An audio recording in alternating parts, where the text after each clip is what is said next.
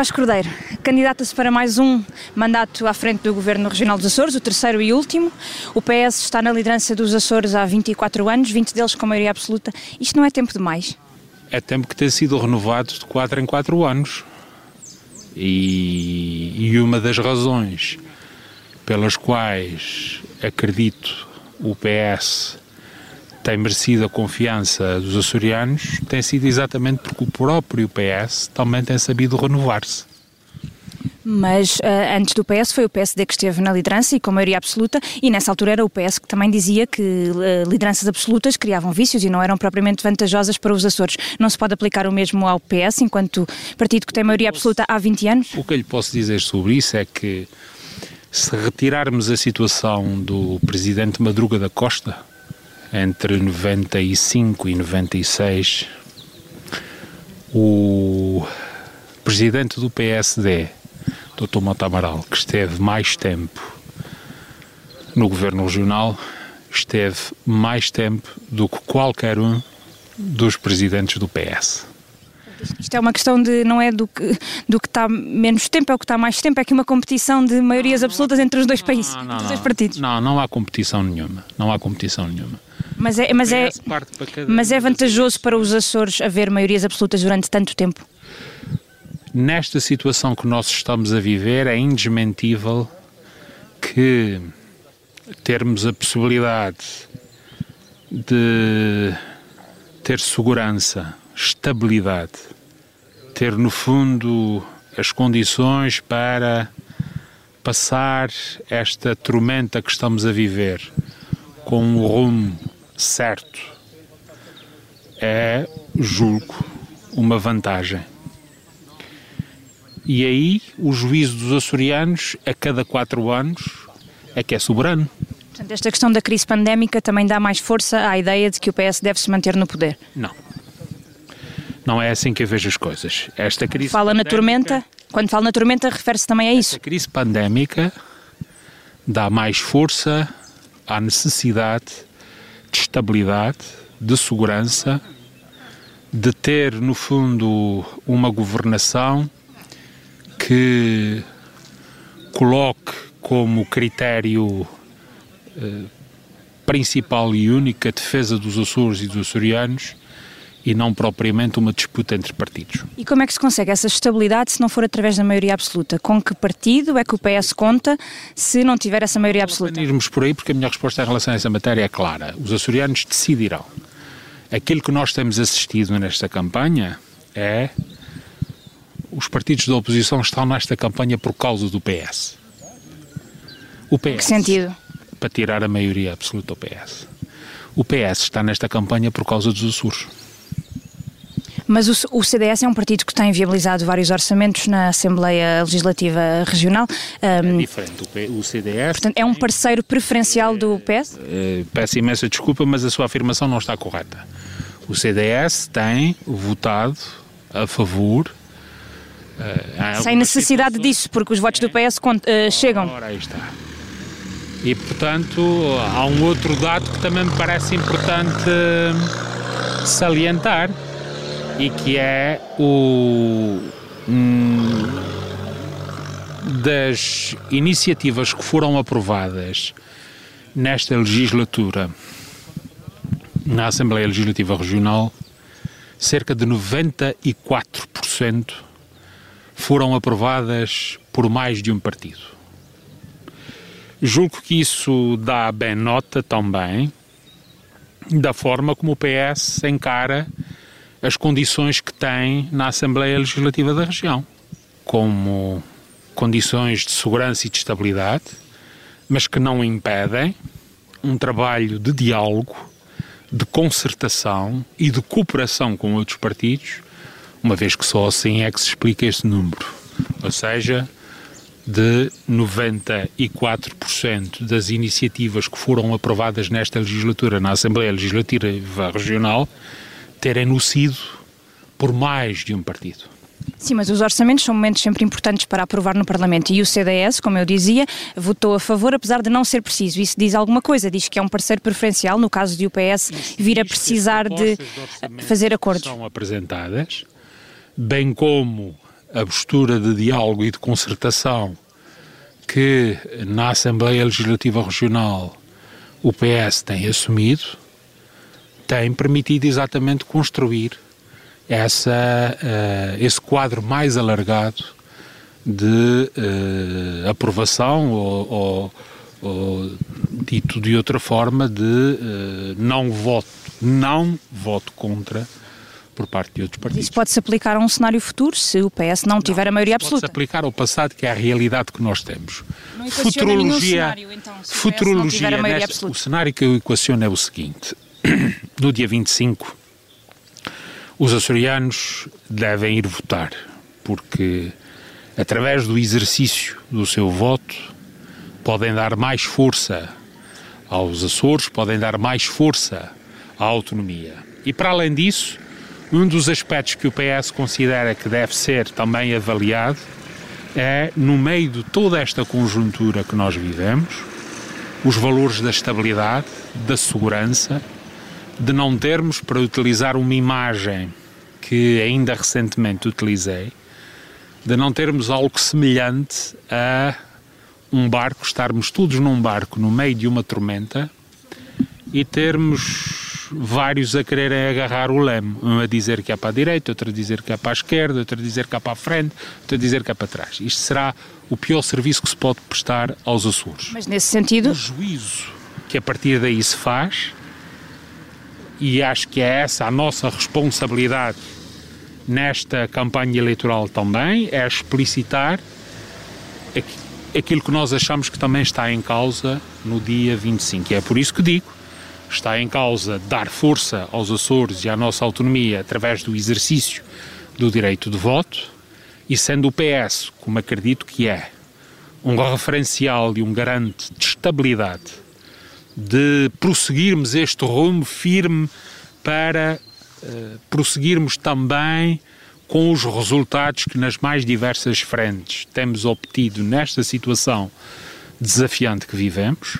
Tudo isto deve ser valorado, avaliado e decidido pelos açorianos. E o que eles decidirem está bem decidido. Mas nesse sentido, quando falava agora de ir para a direita ou ir para a esquerda, se o PS lá está, eu volto a insistir, porque tem que ser questionar esses cenários, é preciso também dizê-los aos eleitores para não ficarem surpreendidos depois no dia a seguir às eleições. Nesse sentido, faria mais sentido o PS olhar para a esquerda, olhar para o Bloco de Esquerda, por exemplo, se precisar de um, de um mandato ou dois para fazer maioria? Essa é uma forma inteligente de procurar a resposta à pergunta sobre a qual eu já dei, procurar a resposta a uma pergunta sobre a qual eu já dei a resposta. Os açorianos decidirão no domingo. Então não equaciona nada. Não há, não há necessidade de estarmos aqui. Não, os açorianos decidirão no domingo. Deixe-me só então fazer-lhe outra não provocação. nenhum, o povo decidirá no domingo. Deixe-me só fazer-lhe outra provocação. Uh, Mota Amaral, Mas num artigo. antes eram provocações? num, num, artigo de opinião uh, no Açoriano Oriental, ontem, ontem, ontem, Mota Amaral equacionava um outro cenário mais rebuscado, que era uma espécie de mega geringonça anti-PS se o PS não tiver maioria absoluta. Uh, isto é viável? Todos os partidos da oposição unirem-se para tirar o PS do poder? Seria uma espécie de caranguejola, para usar uma palavra de Carlos César? O Dr. Mota Amaral foi meu antecessor como presidente do Governo Regional. Permitir-me-á a liberdade de não comentar as declarações do Dr. Mota Amaral. Nem equacione cenário mais uma vez. Aquilo que nós temos notado nesta campanha eleitoral é que todos os restantes partidos estão nesta campanha por causa do PS. O PS está nesta campanha por causa dos Açores. Eu julgo que aquilo que está em causa é perfeitamente compreensível para os açorianos que avaliarão e decidirão. António Costa não esteve cá nesta campanha uh, nos Açores. Porquê? Olha, naturalmente porque aquelas que são as solicitações que tem a outro nível não lhe permitiram. Mas também aqui eu posso lhe dizer o seguinte, quem me dera a mim que todos os partidos que são candidatos a estas eleições regionais tivessem um líder nacional que tivesse feito tanto pelos Açores como António Costa. Mudando então de assunto, hoje no público uh, vem uma, uma notícia sobre o seu adversário, o candidato do, do PSD a, a, ao Governo Regional dos Açores, um, em que está a ser investigado pelo Ministério Público por insolvência culposa em relação à Açores Park. Uh, não é estranho esta notícia sair precisamente a dois dias das eleições? Isso terá que perguntar ao jornal que a publicou. Não tem uma visão sobre isso? isso? não é nova, já foi notícia também aqui nos Açores. E sobre essa matéria, aquilo que eu tenho a dizer é que se esclareça tudo o mais rapidamente possível. Em relação a esta campanha, é a primeira campanha nesta era Covid, portanto tem contornos diferentes e tem regras diferentes. É muito difícil fazer campanha assim? É diferente, bastante diferente. É? Desde o contacto com as pessoas até alguns eventos de campanha que o Partido Socialista uh, decidiu que não realizaria. Refirma comícios, a jantares comícios, uh, e portanto é uma situação que impõe algumas diferenças Uh, mas, mesmo assim, acho que temos feito um esforço no sentido de contribuir para o esclarecimento, contribuir também para a mobilização das pessoas para irem votar, dos açorianos para irem votar no dia 25. Um, eh, esta questão de não fazerem comícios, de não, não fazerem esse tipo de eventos com grandes ajuntamentos, é para dar o exemplo? Acha que eh, esta campanha nos Açores tem que servir um bocadinho de ensaio para as campanhas que se seguem no, no continente, as presidenciais, as autárquicas? Da maneira como vejo isso, eu acho que é sobretudo um sinal de respeito. As pessoas não compreenderiam se houvesse outro um tipo de campanha? De respeito para com as pessoas que ao longo destes meses, empresas, trabalhadores, uh, fizeram muitos sacrifícios para preservar a saúde pública.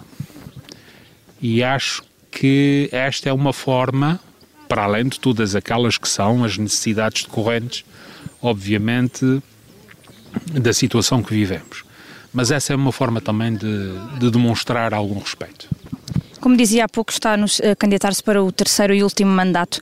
O seu próximo governo uh, regional já vai refletir a preparação da sua sucessão? Eu agradeço muito a confiança que demonstra numa vitória do Partido Socialista, mas vamos esperar pelo domingo. Mas em todo o caso, se for eleito, como espera, uh, deverá ter que preparar a sua sucessão, porque só tem mais quatro anos pela frente. Uh, Deixa-me arriscar um nome. Francisco César é um bom nome para esse lugar? Eu agradeço muito a confiança que demonstra na vitória do Partido Socialista, mas vamos aguardar pelo domingo. Não vai sair então desta resposta. Deixe-me então perguntar-lhe uma última questão. Uh, o PS vai discutir brevemente um, o apoio ou não para as eleições presidenciais de, de janeiro. Uh, já tem uma posição sobre isso? Depois das regionais, conversamos.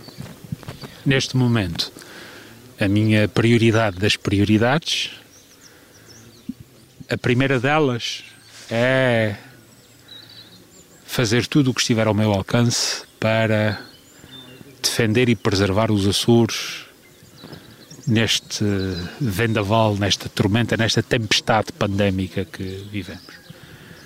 E a segunda prioridade, se assim quiser entender, é as eleições regionais, tratar das eleições regionais e depois então haveremos de ter a oportunidade de falar.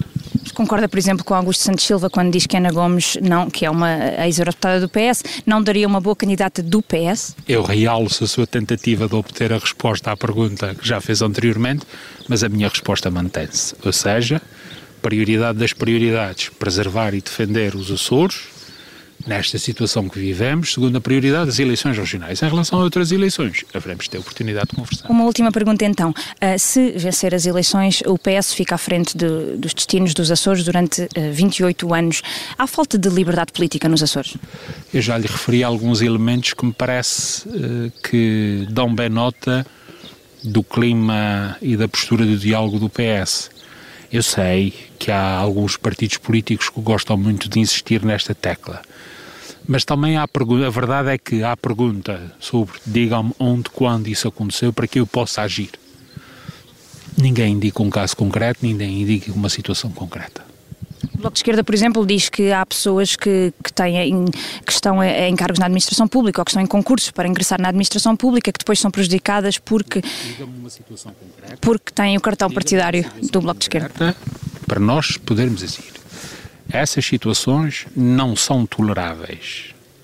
E, portanto, da mesma forma que não é tolerável a acusação geral e abstrata. Portanto, se sabe, diga qual foi a situação para que eu possa agir.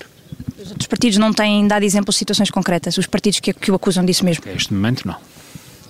Muito obrigada, Vasco Cordeiro. Eu é que Ficamos por aqui. Eu é que agradeço. Obrigado. Obrigada.